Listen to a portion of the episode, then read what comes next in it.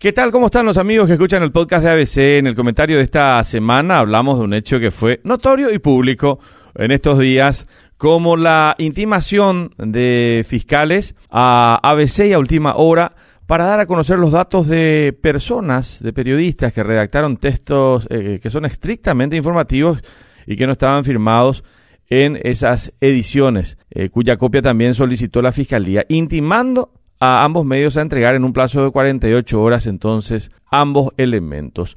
Por un lado, una copia íntegra certificada de las publicaciones de 6 de junio y 13 de julio de 2022, en las que la senadora Lilian Samaniego informaba sobre una reunión que mantuvo para hablar de lavado de dinero en el Congreso de Estados Unidos, y el informe del senador Salim Busarki sobre la intención de un grupo de senadores de ir a Estados Unidos para hablar con sus colegas locales. Pero por el otro está el dato. Los tres fiscales en cuestión le intimaron entonces a la dirección de ABC a remitir un informe de datos de las personas encargadas de la redacción de los mencionados artículos.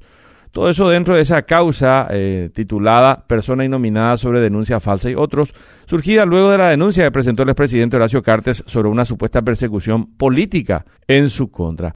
Habiendo recibido estas intimaciones, buscamos ese mismo día entrevistar a los fiscales Cantero, Estigarribia y Benítez para preguntarles cuál era la finalidad de conocer los datos de las personas que redactaron textos informativos basados en hechos que inclusive fueron públicos que estuvieran al alcance de cualquier ciudadano que tuviese acceso a las redes sociales o a algún canal de televisión, alguna radio o algún sitio web. Ninguno de los fiscales accedió.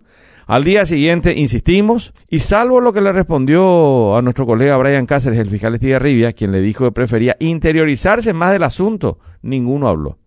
Interiorizarse más del asunto. El fiscal Estigarribia fue uno de los tres firmantes de los oficios intimando a ambos medios a entregar esto en 48 horas. Es una premisa básica, lógica, de sentido común saber que si un texto informativo no está firmado, pues la, la responsabilidad del mismo cae en la dirección del medio. Es lo que establece la Constitución Nacional. La responsabilidad es de la dirección del medio.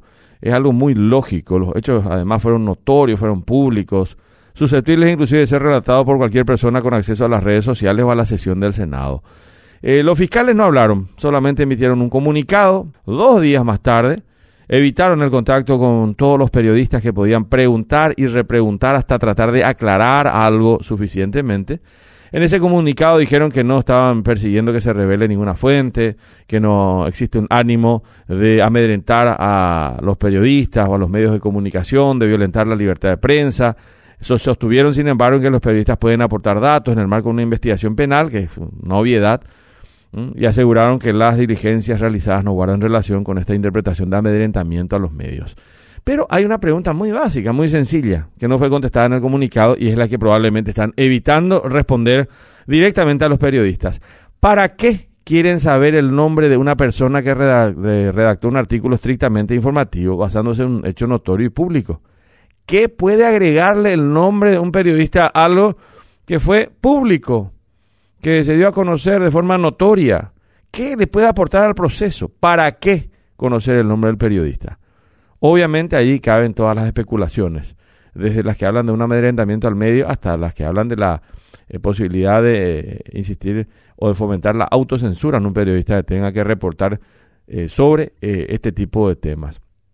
Hay que decir que en el momento de eh, redacción del comentario y, de la presentación de este podcast, los oficios fiscales solamente llegaron a ABC y última hora y la defensa de los fiscales o la relativización de su actuación fue ejercida por algunos actores políticos como el presidente del Congreso, el senador cartista Silvio Ovelar.